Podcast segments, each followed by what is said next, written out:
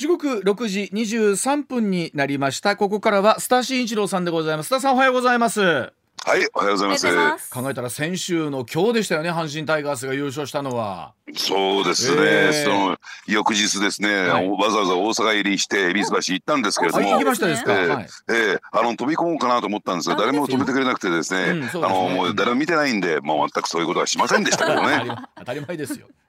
でももうなんか次の日は結構落ち着いてたでしょ？そうですね。どどうでした？あのあの外国人観光客の方がたくさんいらっしゃってですね。はいまああの減ったとはいえですね、うん。あ中国からの団体客の方も来てるんだなということがちょっと伺いましたけどね。ちなみにあの昨日先週の今日、ええ。当日は一人ビールかけはなさったんですか？お風呂場で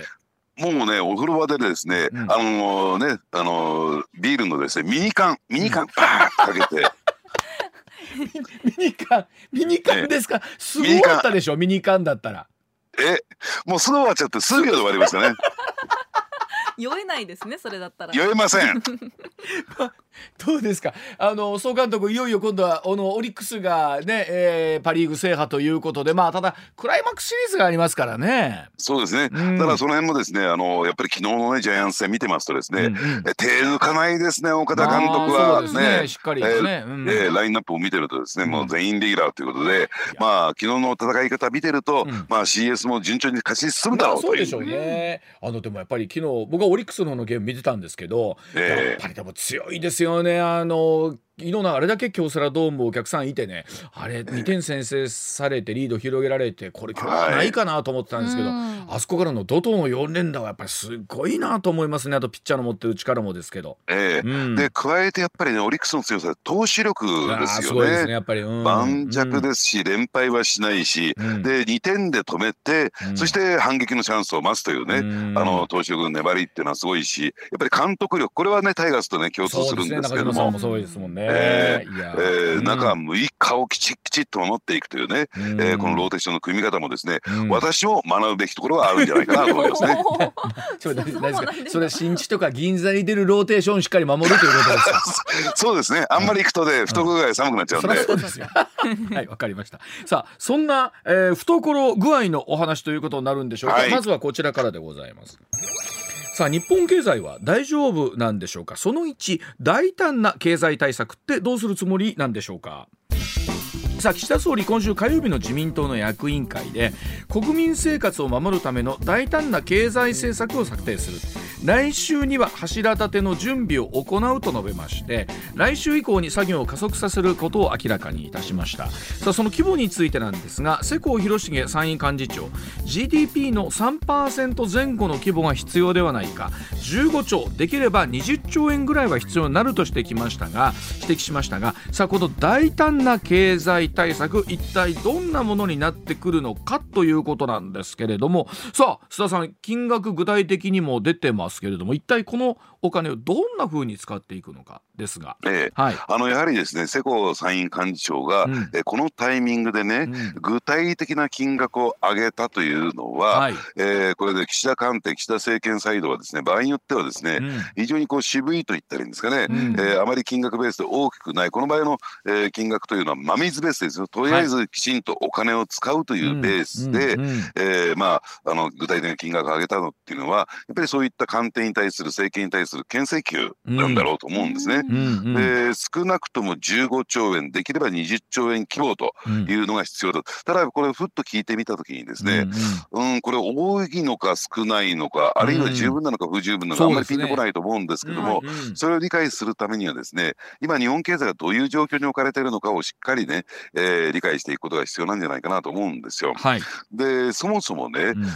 ー日本経済失われた30年とよく言いますけれども、うん。これが始まったのは1991年3月うんまあちょっと山崎アナはピンとこないと思うんですけれども、うんじゃあこの時に何があったのかというとバブル崩壊なんですよ。はいバブル経済が崩壊しうん実はですね、うんえー戦後このバブル崩壊まで日本経済っていうのは合計8回の景気拡大期っていうのがあったんですよ。はい。つまり景気って良くなったり悪くなったりするんですけれども、はい。えーあの経済成長率がぐーっと上がっていくという状況が8回あった、うん。ところがね、うん。91年3月以降には、うん。この景気拡大期っていうのは一度たりともやってきてないんですよ。だって91年3月って私上泉雄一がちょうど入社をするですよ。1年前ですよ、だからまだ僕が学生の頃なんですよ。うん。あなるほどね。でということはだからもう僕なんか会社入ってから、はい。あそれこそ景気がいいというニュースを読んだことがないんですよね。はー。もうでましてや山崎京香はもう生まれた頃からもうずっとあのきっと世の中は不況だという刷り込みがもうある世代ですもんね。だからうん須田さんがおそらく記者を駆け出してやってらっしゃった頃とかってあのええ。要はもうバブル絶頂期とかも須田さんはご存知なわけですよね？いやあの私その時ね、うん。大阪であの赴任してましてですね、はい。えー例えば私の自宅というのは当時西田辺あ移動水線ね、はい。えー長井の一つ手前なんですが、うんうんにありまして大体だから、えー飲んだり食べたりするのは南が中心だったんですよ、うん南心斎橋ね、うんうん。でそうすると要するに電車が終わるともうタクシーなんか捕まらないんですよ。だからそれだけみんなもう飲んではったってことでしょ？夜中まで。そうなんですね。うんですからタクシーを捕まえて翌日のね仕事もあるんで、うん。でどこで捕まえたかっていうとわざわざ心斎橋から抹茶町まで歩いてうん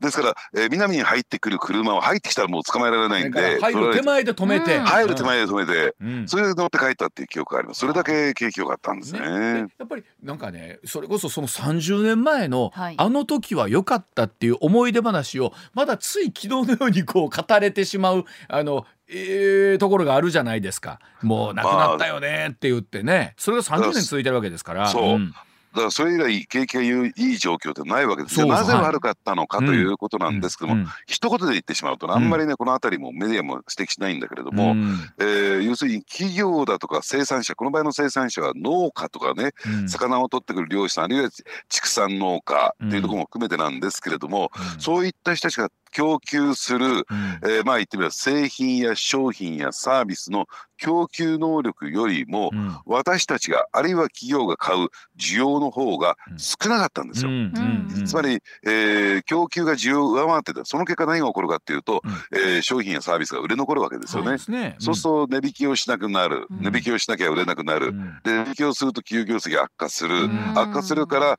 えー賃金とか、ね、ボーナスが減っていく、うん。減っていくから買う力がますます弱まる、うんますます売れ残るというこの悪循環に入ってたんですよ。悪い方のスパイラルに入るわけですよね。うん。ええ。でピーク時で大体需要が供給をどのぐらい下回っていたのかというと40兆から50兆円。すごいよな。だからそれだけ分ざっくり物が余ってるってことでしょ、ううん。ええ。ですからデフレで基調がずっと続いてきたわけなんですね。うん。でところがですねやはりここ最近まあアベノミクスの効果もあったでしょうし、うんうんあのまあさまざまなですね経済対策の効果もあってうん。今年の年初その差が10兆円まで縮まってきたんですよ。うん。あともうちょいだったんですね。うん。でもそんな縮まってたんですね。うん。ええ。でここへ来てですねそれが、えー需要が供給を上回ったんではないのかというね、うん。えーそういうシミュレーション試算も出てきてるんですよ。ほうほうほうほで今まさにですね日本経済は、えーまあ言ってみれば復活する、ううん。えーかしないかの瀬戸際に来ているというか大きな転換点に入ってきてるんですね。はい。はい。うん。ですからここで景気が失速してしまうとですね一気にまた元の木阿弥に戻っていく、うん。今が正念場なんだから、はい。今こそですね、うん。えーきちんとしっかりと景気を浮揚させるべきじゃないのか。うんだとこは言ってもまだ、えー個人消費あるいは企業の設備投資が弱含みなので、うん。そういった民間がお金を使わないんであるならばしっかりと景気対景気浮揚をするためには要するに政府とか自治体つまりうん。公的セクターって難しい言葉で言いますけれども、そういう公的機関がしっかりお金を使うべきだというのが、うん。今求められていることなんですね。うん。ですから、えーさ冒頭話に出てきた、えー世耕さんはですね世耕会員参院幹事長は、うん。そういったことを踏まえて、えー少なくとも15兆円できれば20兆円規模を使えば、うん。ね要するに、えー景気はしっかりと回復して、うん。そして景気が良くなるという見通しが立てば、うん。えー個人消費も個人もお金を使い始めるからはいはい。そういう軌道に乗せようよというメッセージなんですうん。ね。うんですとはとは言ってもですねあの今ね、うん。え財務省サイドはいやいやこれね、えーコロナの最中に2020年2021年と、うん。年度の当初予算以外に70兆円も、えー真水でお金使っちゃったんだから、うんうん。さらにお金を使うと日本の財政は大変なことになる、うん。というんで抑えにかかっているというね、はいはい。うん。この綱引きがどうやら、ねあのーまあ、政治の水面下でうん。激しく大バトルが行われているというのが今実情なんですね。例えばそれこそ世耕さんおっしゃる15兆20兆というところは、えーこうま、確保できそうなんですか？それともこれはもうちょっと目減りした形になるのかってのはどうなんですかね？あの金額ベースで言ったらですね、うんやろうと思えば十分にできます。うんえー税収も上上振れしてますし、売れてますもんね。で加えてですねやはりその今の状況であればねこの程度であれば赤字国債を発行しても、うん。日本の財産びくともしませんうんから、うんうんそういった意味で言えば要するにその税収増分を使うのか、まあ、赤字国債分を使うのかというのはさ,、さておいて、うん。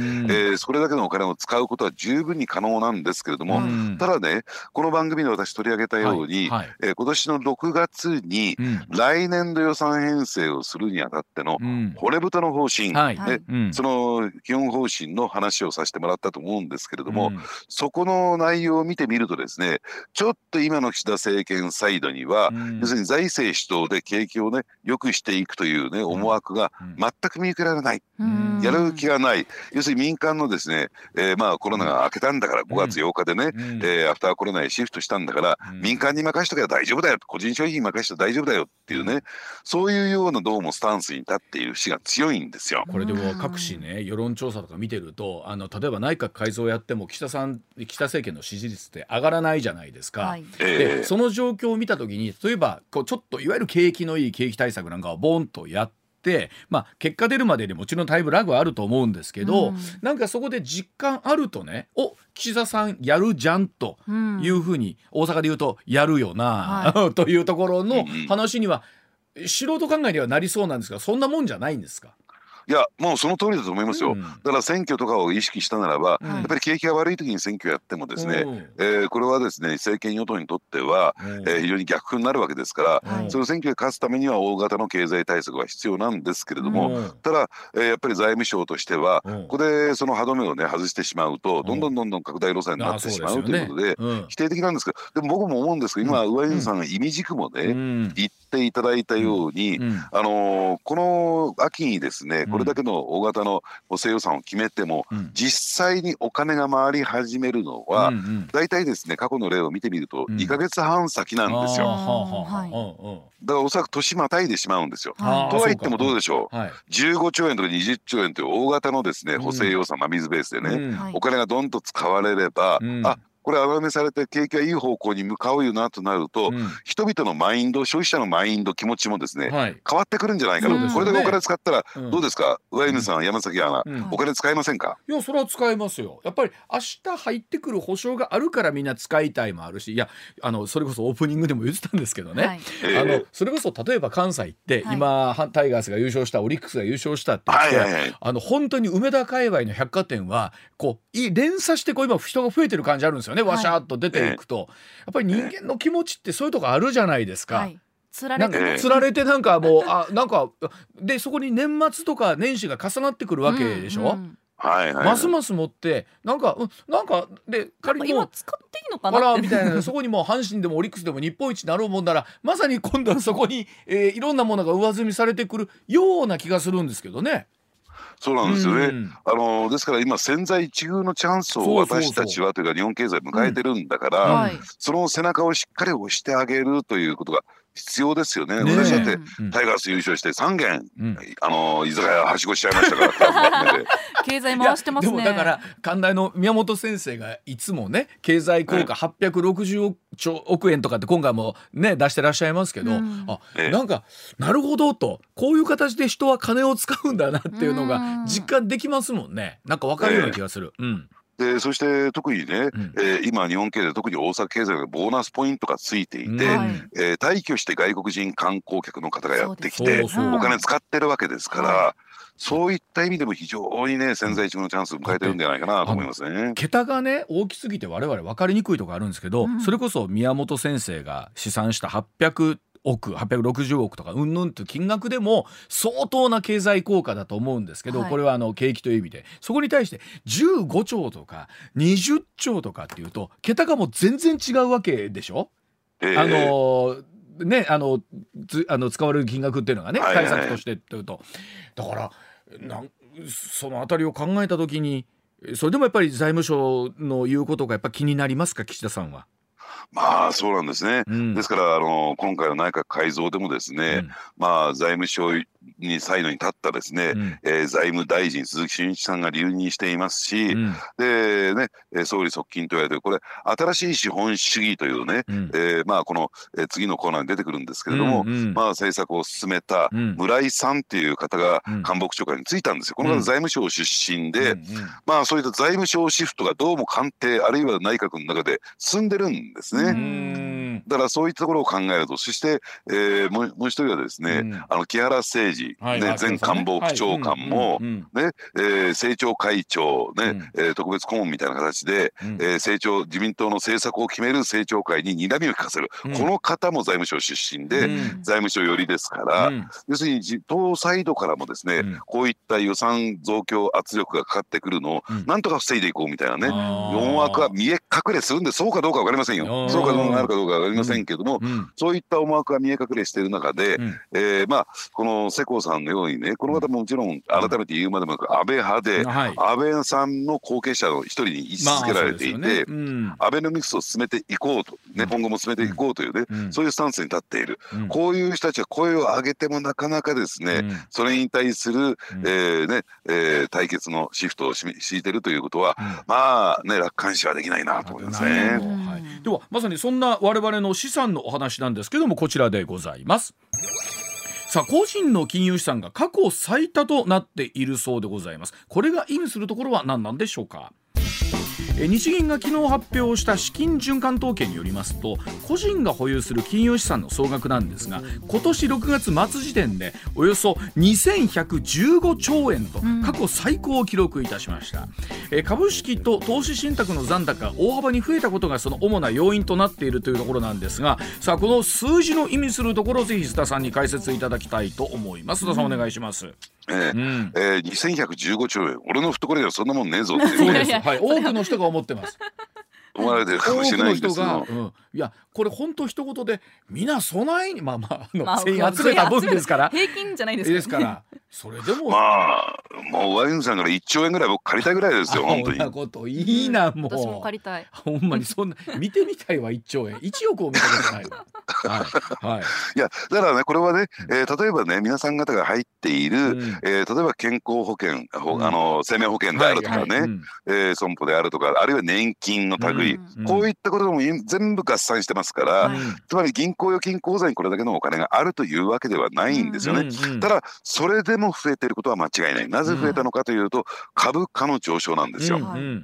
でこれが先ほど申し上げた新しい資本主義ということで、うん。えーまあ進めてきた結果ですね。とりあえず、まあ、これアベノミクスの効果もありますよ、えーねうん。えー株価は上昇して、えーうん見かけ上のですね個人の金融資産はうん。膨れ上がったんですけれども、うん。ただ、えーどうでしょうね。やっぱりそういった意味で言うとこれだけの金額が出てきた、うん。であるいは株式投資もしてる人もいるでしょうから、うん。えーで加えてですねこの番組でも何回も申し上げたようにですね、あのね、えー強制貯蓄つまり、えーコロナショックの時にうん。うん使おうと思っても使えなかったお金、うん。これが個人や企業の手元にあって、うん。これがトータルすると50兆円超えてるとも言われてるんですよ。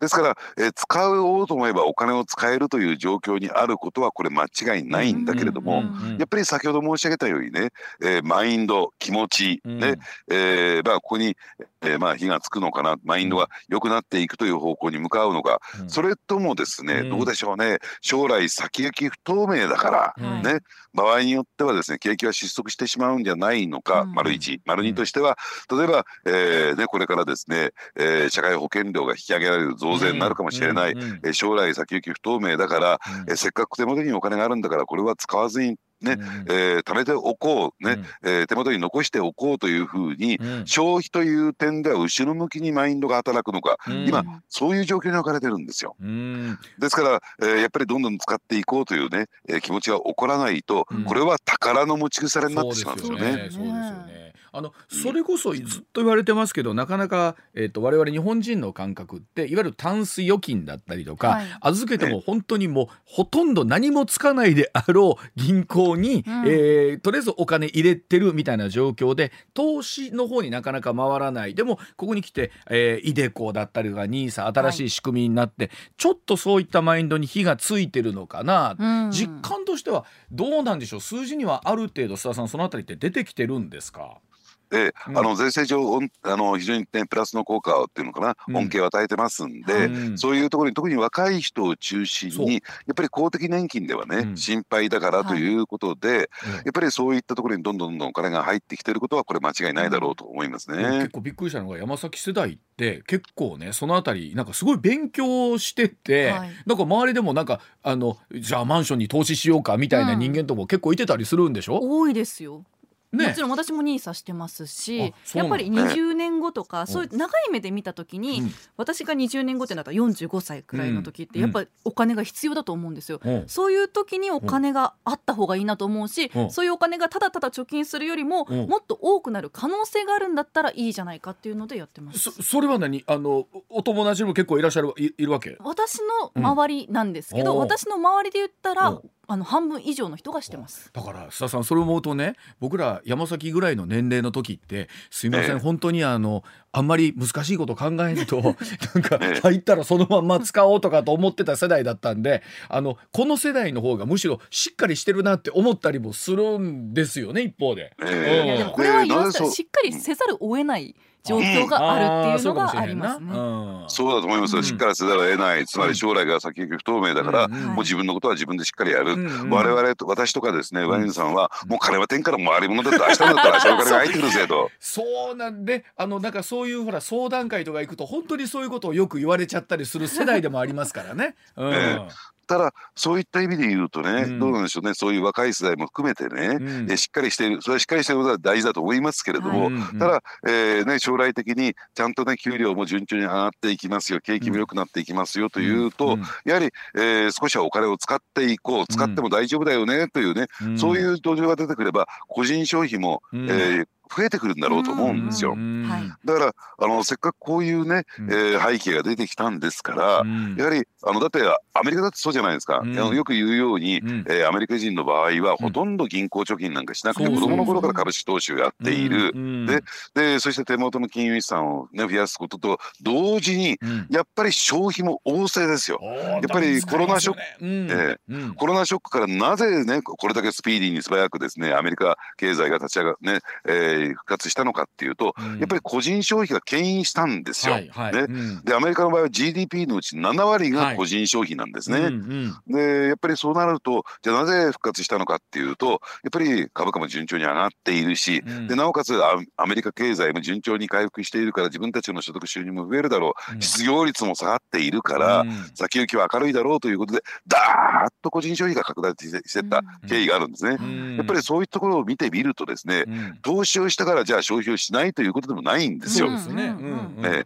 まあこれはある意味でイメージとして安心感というのが出てくるのかなと。ね、今の日本にはこの安心感ないんですね。だってあの2115兆これ全部が全部もちろん現金ってわけじゃないですけどこのお金がね動いたらえらいことになるわけじゃないですか本来。消費の方に、ね、この一部、はい、1割でも回ったらえらいことだし、えー、なんだ0.1%回るだけでもすごいですよ。1%どころか0.1%回るだけでも全然違うなと思うんですけどねこれだけありゃね。うん、だから、あのー、そそういう気持ちに少しでもさせるということが大事なんで、うん、ですから今日ね、うん、えー、最初のですねコーナーで申し上げたように、うん、そこは政府がねしっかりとお金を使って、えー、景気を確実にそして着実に回復させて、右肩上がりの成長を実現してですね、やっぱり、えー、人々がですねお金を使おうじゃないか山崎世代がですね、まあそのお金ばっかり貯め込んでですね、うん、えー、なんか買いたいものも買わないとか欲しいものはないわとかって言ってんじゃなくて、あれもこれも欲しいみたいなね、え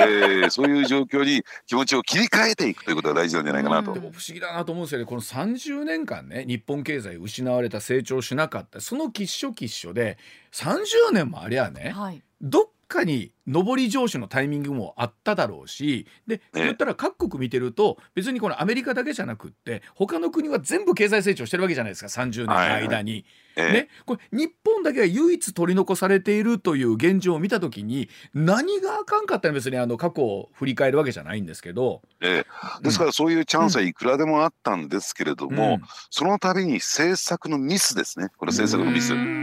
だから、えー、最後の最大の非常に大きなチャンスがあったのは、うん、えー、これは安倍政権の時にアベノミクスが順調に回り始めてねようやく経済が軌道に乗り始めた、うん、その時に最大のミスをしでかしたそれは何だったのかというと、うん、消費税の増税ですよ。これはね、えー、この番組でもレギュラー出演されている高橋洋一さんもおっしゃっていることだと思うんですけれどもだって消費税増税っていうのはねまあ、人々からお金を取り上げることですから、だって、えー、お金を使ったら何か買ったら罰金取るぞっていうそういう税制ですから。ねこれは使う気持ちも衰えますし高額商品なんか買う気になれないんじゃないかなと思いますけどね。この間あの藤井聡さんにねあの、番組にもちょっと一回来てお話伺ったんですけど確かに仮に消費税が5%でも5%でも減税されれば要は単純に5%分人は物を買うという、考え方になるんだろうな。そうなると随分と気持ちとしては楽になりますよね。消費税がちょっと、えー、安くなった低くなったってなるとね。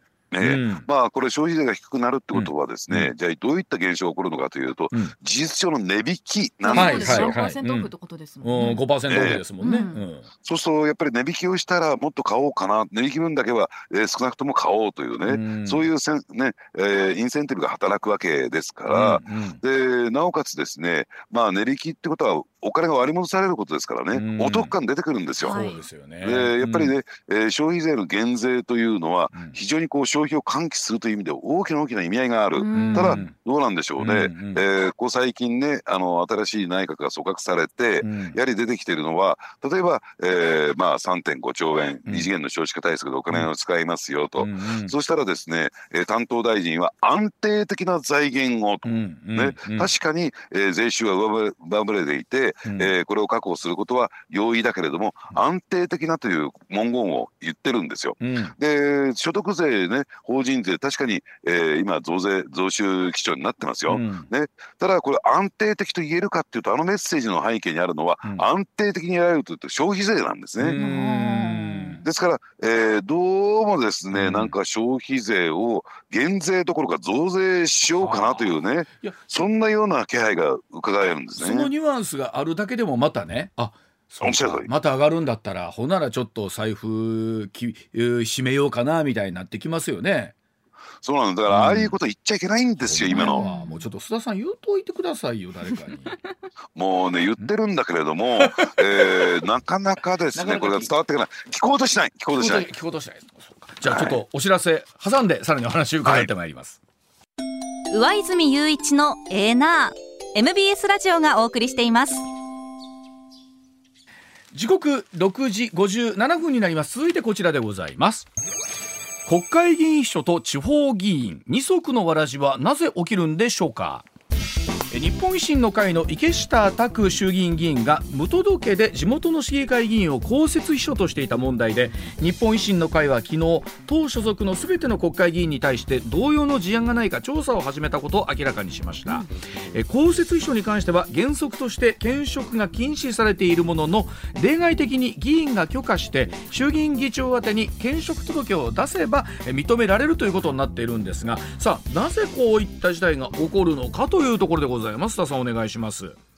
ええ、うん、あのー、まあ言ってみればですね国会議員の秘書から、うん、これは公設施設を問わずですね、はい、国会議員秘書からですね、うん、えー、地方議員になる地方議員に出馬するというケースはね、たくさんあるんですよ、うんうんうん、たくさんの事例がありましてね、ね。はい、えー、まあ言ってみれば県会議員、府会議員、あるいは市会議員の方と話をしてますとね、うん、私、もともとあの方の、あの国会議員の先生の秘書やったんですよって話はよく聞きますし、うん。はい、だからそういったことは起こる、えー、あるケースなんですけども、うん、じゃあなぜそういったケースになるのかというと、やはりですね、まあ、国会議員、まあ、これはですね、国民全員の、全体のですね、代表者であると同時に、やっぱり、えー、地元選挙区のですね、代表者であることも、これはは否定できない事実だと思うんですね。で、ね。うん、そうするとやっぱり、ね、地域住民のニーズをどう吸い上げてくるのか、うん、地域の人たちが何を要望しているのか何をやってほしいのかということをですね、うん、アンテナ高くしてキャッチしておくということが、まあ、自らの選挙を戦う上でも非常に重要なんですよね。まあ、ね。それはその通りだと思います。でとは言ってもですね、なかなかどうでしょうね。地方のあの選出のですね議員は、えー、まあ月金で、えー、東京にいるわけですから、なかなかそういう接点が持てない、で、えー、地域をね細かく守ろうと思ってもなかなかそういった、えー、物理的なですね条件も等々もあってできない、となるとやっぱり地元の秘書であるとか、やっぱり地元の、えーね、地方議員の方々と連携を取ることが絶対的に必要になってくるんですよ。ね、ですからそういったですね秘書の方が議員になったりするってケースはあるんですけれども、ただどうなんでしょうね、うん、え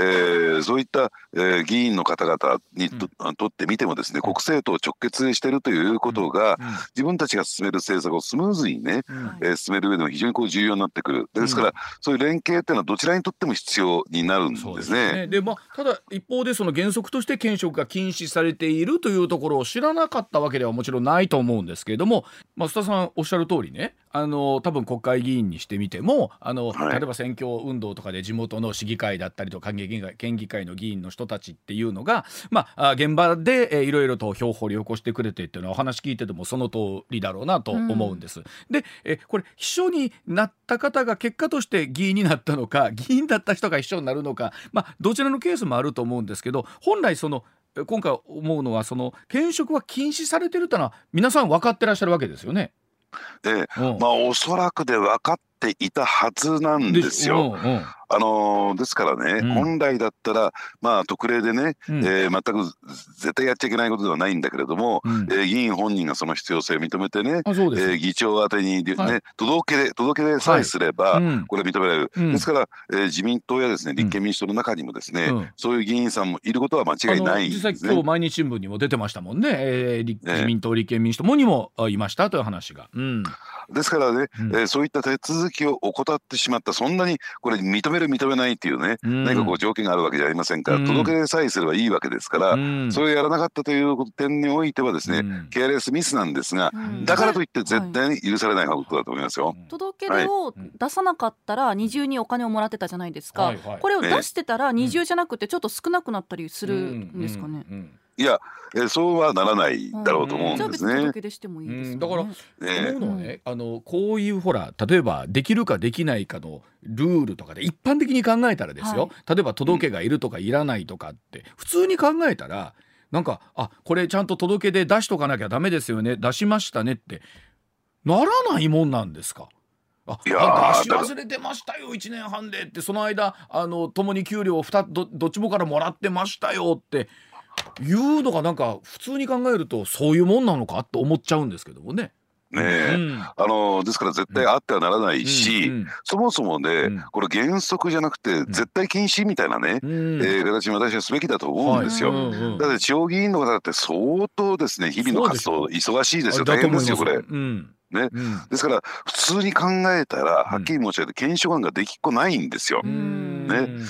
でまあそういった意味ではちゃんと役割分担をすべきですし、うんうん、ですただ、あのー、その一方でね先ほど上泉さんちらっと触れていただいたようにですね、うんうん、やっぱりじゃあなぜ維新の会がね、うん、これだけ、ね、関西特に大阪エリアで、うん、え非常に大きな影響力を持っていて選挙強いのかというとですね、やっぱりあの国会議員にとってそういう地方議員というのは足腰って言われてるんですよ。はいはい。で日々の活動がものすごく活発なんですね、特に維新の場合は。ね、で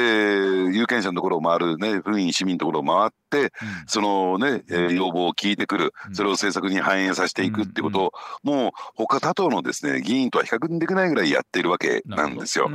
でそういった人たちがいざ国政選挙衆議院選挙参議院選挙になると、フル回転するというところになりますからだから維新の、えー、まあ、えー、国政でのですね今躍進が続いている、ですから大きく頼りにされているわけなんですけれども、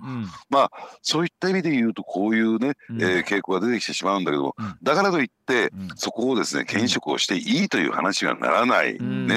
えー、ですからこれ原則じゃなくて、もう全面的に禁止というふうなルールを私は改定すべきだと思いますけどね。実際にあの藤田さんもそうですしあの吉村さんが出てましたけれども、まあ、実際その身を切る改革という中でね、えー、実際、えー、そういったところが受けてあの、まあ、認められて有権者の人もこれだけ、えー、その議員にしてようという思いがあるとなってくるとさあこの辺り今度は身内からどんなふうにしてその辺りを律していくかっていうのは非常に今重要なところに来てしまってるんじゃないかなというふうに思いますけどもね。ええ、うん、あのですからそういった意味で言うと原則は禁止だけども、うん、我が党は絶対これやりませんっていうぐらいのね、うん、ところに踏み切るべきですし、場合によってはこれなかなかね、えー、二重取りしていた給料っていうのは返上することはルール上難しいんですけれども、何らかの形でねこういった、えー、ルール無視でね得にならないような形を取ってほしいなと思いますね。もともと国会議員全体の中でこういったことがあって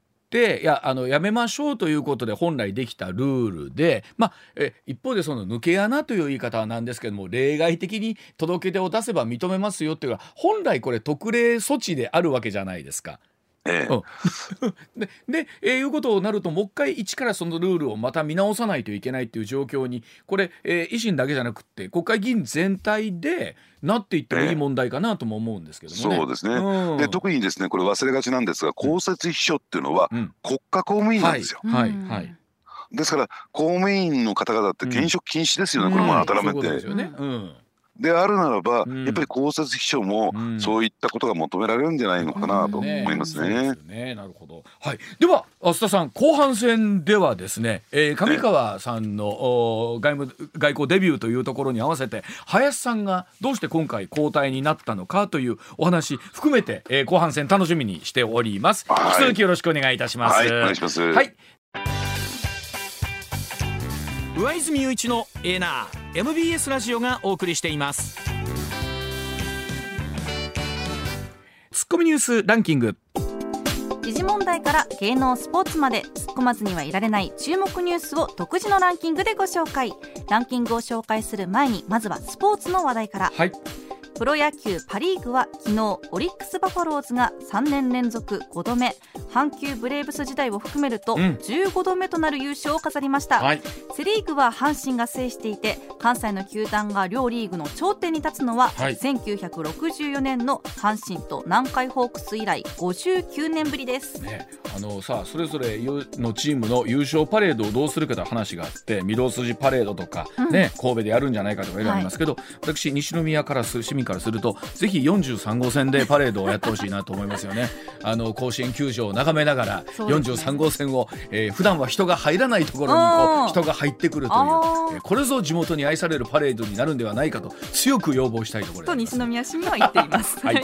アメリカ大リーグエンゼルスは19日右肘の靭帯を損傷した大谷翔平選手がロサンゼルスの病院で施設を受けたことを発表しました、はい、手術を担当した医師の声明によりますと、うん、来シーズンは開幕から打者として復帰できるとのことで、ね、投打の二刀流での復帰は2025年になると見られます。あのー、近々とは聞いてたんですけど情報あったんですが、はい、もうしてはったっていうのがね、うん、すごいなと思って。あとなんか手術の方法も今までとは違った形で早い復帰ができるということだそうなんででもすごくないですか？だってこと昨日今日手術して、はい、来年の春にはバッターとして間に合うって、う。ん、で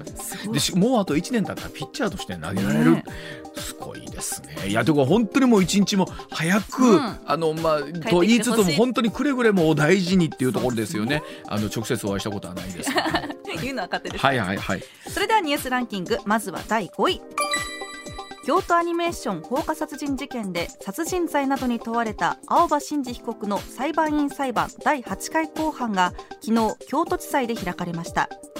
被害者参加制度を利用し直接質問した遺族に対して青葉被告は申し訳ございませんと法廷で初めて謝罪の言葉を口にしました、まあ、昨日の裁判のやり取りもニュースで見ておりましたらこの遺族の方はもちろん直接、ね、質問できるということなんですけどどう聞いても納得のいく理由なんていうものは当然聞けないわけで、うん、でもやっぱり本人の口からどうしてだったのかっていうのは聞きたいってこれは本当にご遺族ご家族の感情からすると複雑なものがあるだろうなとつくづく感じますね。うん、はい、続いて第4位。マイナンバーに本人以外の預貯金口座の情報が登録された問題で個人情報保護委員会は昨日デジタル庁に対しマイナンバー法と個人情報保護法に基づく行政指導をしたことを発表しました、まあ、システム移行していく中でこういった手続き上のミスというのが、まあ、うん、残念ながら人がやる以上出てくるわけなんですけれども、はい、まあ、これを教訓に本当にねどんな形であの我々安全して使えるよう安全に使えるような安心して使えるシステムにしていくかということだと思います。はい、続いて第3位。日本維新の会の池下卓衆議院議員が地元の大阪府高槻市議だった男性2人を市議の任期中に公設秘書として採用した問題を受け藤田文武幹事長は昨日の記者会見で、はい、党所属のすべての国会議員に対して公設秘書の兼職などについて調査し21日までに党に報告するよう指示したことを明らかにしました、はい、えー、このニュースはこの後須田さんにお話を伺っていきたいと思います。続いて第2位は国連の安全保障理事会は20日ウクライナ情勢と国連憲章についての首脳級会合を開きました。ウクライナのゼレンスキー大統領は人類はもはや国家の主権を守るために国連に期待できないと述べ拒否権を持つ大国間の対立を背景に機能不全に陥っている安保理の改革を訴えました。昨日これもニュースの映像で見てたんですけれどもゼレンスキー大統領が、ね、演説をしている時に、えー、議場を見ると聞いている方の数って非常に少なくってこの辺りずいぶん世界との温度差ができてきたなとまさに国連どうあるべきなのかなっていうのを考えさせるメッセージでもありましたね。はい、続いて第1位は日銀が昨日発表した資金循環統計によりますと個人が保有する金融資産の総額は2023年6月末時点でおよそ2115兆円と過去最高を記録しました